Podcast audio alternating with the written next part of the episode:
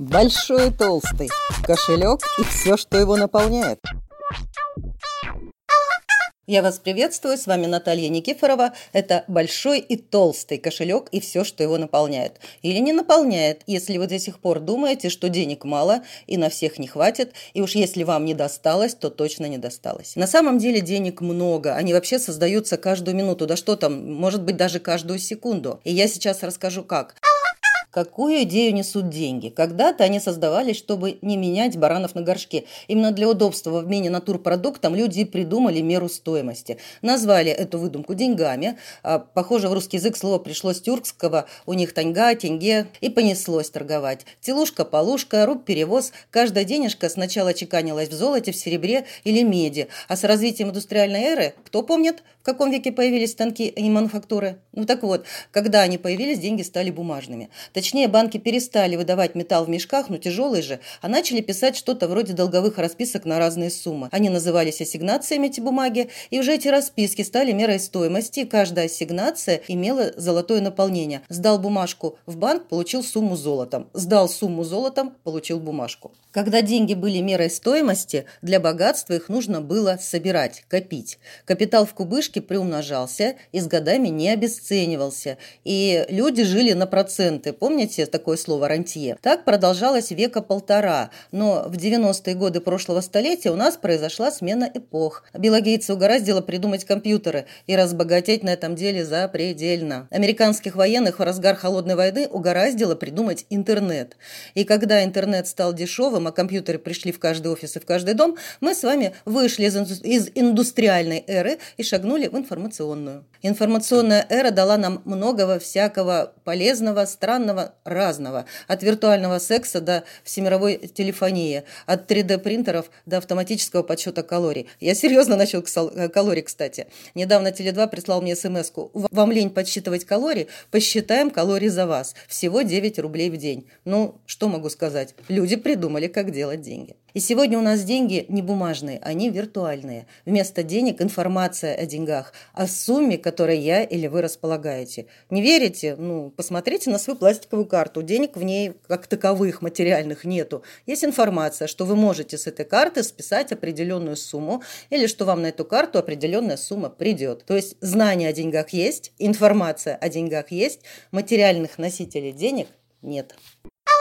С приходом информационной эры у банков началось раздолье. Они стали деньги генерировать. Да-да, я сейчас не о фальшивках, я вполне о законном явлении. Меня долбят по телефону всякие милые девушки с радостной новостью, что э, мне одобрен кредит. Вас они тоже достали? По-моему, сейчас кредиты банки навязывают как какие-то пирожки. Создают такое впечатление, что все очень легко. Протяни э, только руку, и деньги твои. А кредитные карты в почтовом ящике находили. Вот было такое поветрие одно время. Э, от каких только банков банков не кидали мне вот в почтовый ящик э, кредитные карты. Такое ощущение, что просто вот эти карты делали в надежде, так рассеивали широким жестом, что кто-нибудь подберет и кредитную карту эту распакует. И у меня, кстати, племянница, ей было когда 18 лет, она на эту штуку попалась. Она взяла от одного очень известного и с не очень хорошей репутацией банка кредитную карту, тайком от родителей ее активизировала, набрала там каких-то денег. Ну и в итоге пришлось родителям отдавать эти деньги, ну, чуть ли не в четверть четверо больше той суммы, которую она распаковала, потому что там э, просрочка, проценты на проценты, вот эта вот всякая история. То есть банки из нее, из ничего, из этой девчонки вытащили в итоге деньги. И все было законно. Вы сами-то брали кредиты. Насколько часто берете, сколько берете. Вспомните о тех суммах, которые вы брали и какие суммы вам в итоге пришлось выплачивать. А теперь берите и вот ту сумму, которую вам давали э, в кредит, разделите на 4. Вот на самом деле вот столько реальных денег было в распоряжении банка, когда они давали вам кредит. Одна четвертая от вашей суммы. Остальные три четверти банки сгенерировали. Просто взяли, написали цифрами на вашем счету, что у вас есть вот столько-то денег. И это законно. Сегодня у нас такая финансово-кредитная система в мире, что банкам разрешается умножать на 4 реальную цифру денег, которая есть у них на счетах. То есть банкам разрешено на каждый выданный реальный рубль начислять еще 4. Вот кто умеет делать деньги из воздуха, доставать их, в общем-то, ниоткуда. Ну, на самом деле, из нас с вами. Про кредиты вообще будет отдельная тема выпуска. Сейчас мы не об этом. Есть кредиты хорошие, плохие. Кредиты не всегда зло. Когда они не зло, про это нужно говорить отдельно. Это не сейчас, это в следующем нашем выпуске. То есть деньги не нужно копить и собирать. Деньги – берут сейчас и просто получаются, просто создаются в виде информации, в виде некого, ну, неких цифр. И на самом деле вы бы тоже смогли создавать деньги, если бы знали, как действовать. И я не про то, что вам надо стать банкиром, я про то, что есть ряд совершенно нормальных действий, которые вызывают рост денег. И всегда есть способ придумать услугу, которую будут, будут покупать. Ну вот Теле2 придумал же, да, мы сейчас же все носятся, да, с похудением, калории, там, сколько нужно потребить, сколько нужно пережечь, нужно считать, чтобы не съесть больше, или считать, чтобы потратить больше, чтобы там ничего на боках не, оседало. Вот калории прекрасно крутятся в калориях, можно сказать, что точно так же и деньги могут крутиться. Пришли, ушли, пришли, ушли, это естественный процесс. Но мы все тормозим, у нас очень много всяких историй внутри, связанных с деньгами. И мы с вами, да, в прошлый раз эти истории, по крайней мере, на уровне убеждений из себя добывали. Так вот, а, если вложиться деньгами какую-то идею, то можно получить прирост. Только эту идею надо уметь продать. Можно вложиться деньгами в какой-нибудь проект и получить прирост, потому что этот проект будет интересен людям, они откликнутся, и они в него тоже вложатся деньгами, вы получите свою прибыль. Это, знаете, вот э, вложиться в какие-то проекты – это как посеять урожай. Э, как наши предки-крестьяне кинул полмешка зерна, собрал 4, там, кинул мешок зерна, собрал 10 урожай. Правда, предок весь год вкалывал, но результат того стоил. Так сейчас работает бизнес. Можно еще дать полмешка взаймы соседям и получить от них осенью две трети мешка. Так работают инвестиции. Но пока не о бизнесе и не о инвестициях. Пока давайте поговорим о ваших мечтах, о кошельке и его наполнении. Помните, мы говорили с вами в прошлом выпуске, что формула успеха, она простая, как три шага. Знаю, что делать и как делать, действую, получаю результат. Так вот, лежа на диване и зная, что делать, недостаточно, чтобы получить результат. Нужно встать с дивана и действовать. Но что же мешает людям это сделать? Что же оставляет их на диване и что заставляет их чувствовать себя очень умным и очень несчастным? Когда людям нужны деньги, они придумывают, как их заработать. Они встают с дивана и действуют. Если же человек лежит на диване и не действует, а только говорит, значит, есть что-то такое, что мешает ему действительно встать и начать. Что это такое может быть? Это могут быть ваши внутренние страхи, это могут быть ваши ограничения, это может быть вот то самое содержимое, тот самый внутренний саботаж, о котором мы говорили в прошлый раз. Но все-таки представим, что вы получили ту сумму, о которой мечтаете. Вот просто ее представьте, эту сумму. Какая она, сколько там налей. Назовите ее себе.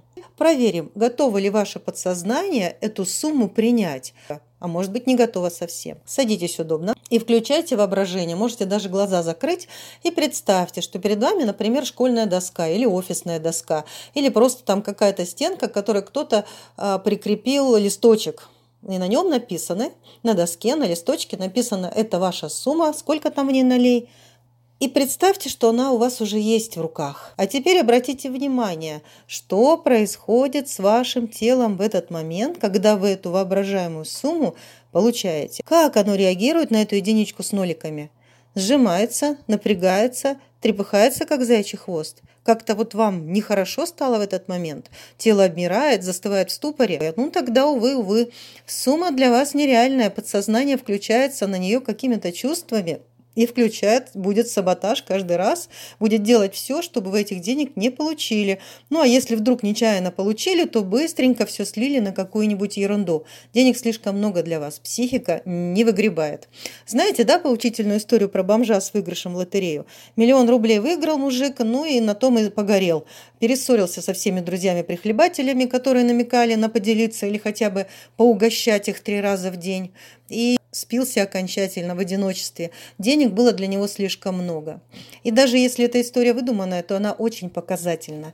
Избыток денег психика сливает, знаете, вот чтобы не рвануло. Я всегда в таких случаях вспоминаю про электричество. А кто в теме, да, помните, что будет, если а, на провод дать слишком большую нагрузку, он будет греться, ну, изоляция поплавится, провод поплавится и, в общем-то, перегорит, воня этой самой изоляции. А что будет, если в узкую трубу начать качать воду под давлением а, и давать поток, который гораздо больше пропускной способности этой трубы. Он рванет нахрен эту трубу, и она там выпустит эту воду фонтаном. Так и деньги. Когда их слишком много, они нас перегревают, как то электричество провод, распирают, как ту трубу вода. И психика делает все, чтобы вот эти излишки сбросить, чтобы мы выжили, чтобы мы не сломались, не лопнули от, от этого переизбытка. Поэтому мы начинаем раздавать в долг, покупать всякую фигню, угощаем всех широким жестом. Где деньги, Зин? В мешках. А мешки? О, под глазами. И вот может быть так, что вы смотрите, и сейчас ваше тело вообще никак на это не реагирует. Вот посмотрите, как там тело реагирует? Вообще никак. Оно как бы отключается от реальности. Эта сумма, значит, для вас запредельна, и думать о ней, как думать о жизни на Марсе. Есть ли жизнь на Марсе, нет ли жизни на Марсе, мне это, граждане, все равно. Космос, в принципе, существует, я о нем знаю, но то, что я как космонавт в этот открытый космос выйду, это точно исключено, поэтому мне не холодно, не жарко. И еще есть вариант, что вы смотрите на воображаемую сумму на воображаемой доске, и тело отзывается каким-то таким трепетом, как перед шагом, перед прыжком, какой-то, знаете, такой, какая-то внутренняя активность. Это значит, что сумма для вас реальная и посильная.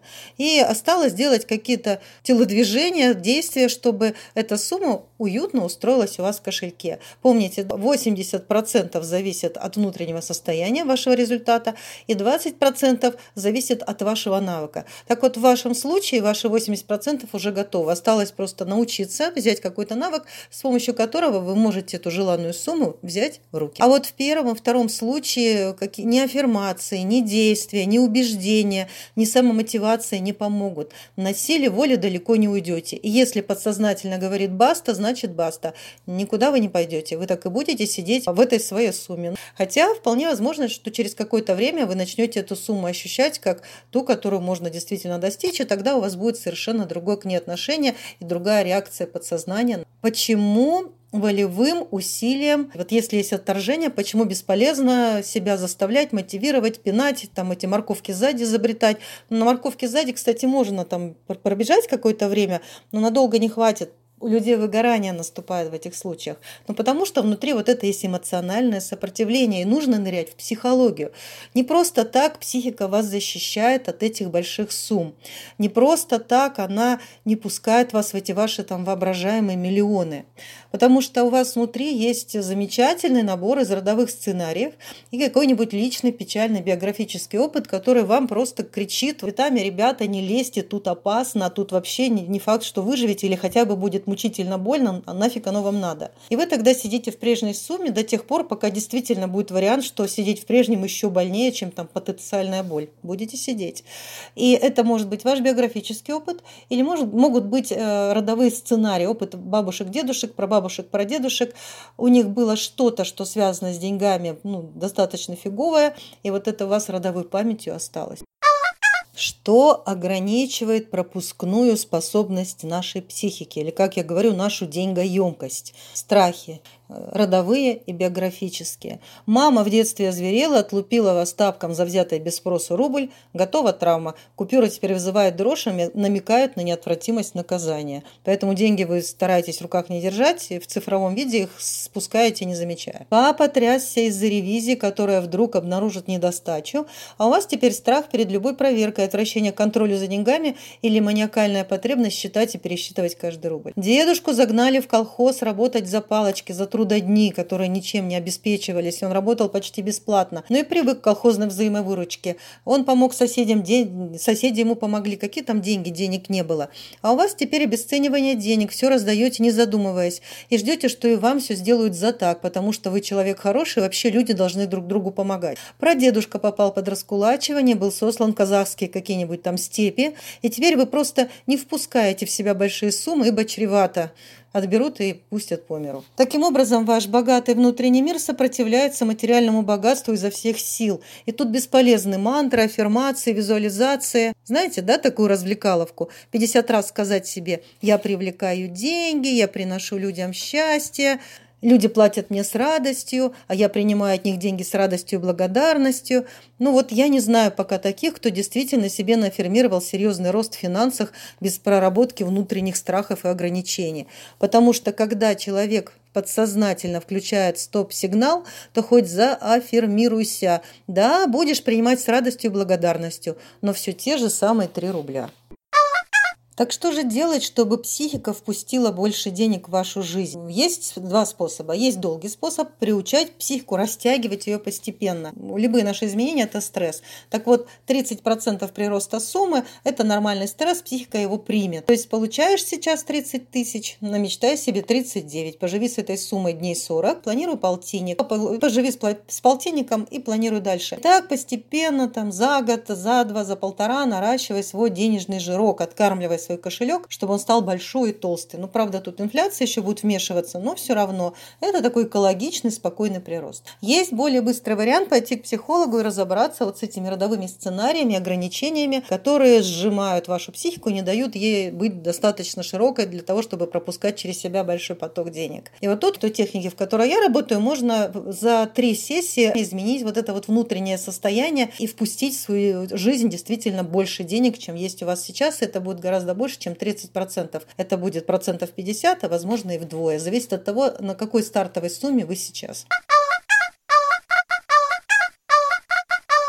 Большой и толстый. Кошелек и все, что его наполняет. Что главное понять из нашей с вами сегодняшней встречи? То, что копить деньги бессмысленно. Деньги сегодня – это не капитал, это средство платежа. И все-таки давайте представим, что деньги у вас есть. На что вы их потратите? Вообще, куда и как их направлять и тратить, чтобы не было мучительно больно за бесцельно потраченные сотни тысяч? Вот об этом мы с вами поговорим в следующем выпуске. На самом деле, нам деньги нужны вовсе не для того, о чем мы с вами думаем. С вами была Наталья Никифорова. До следующих встреч.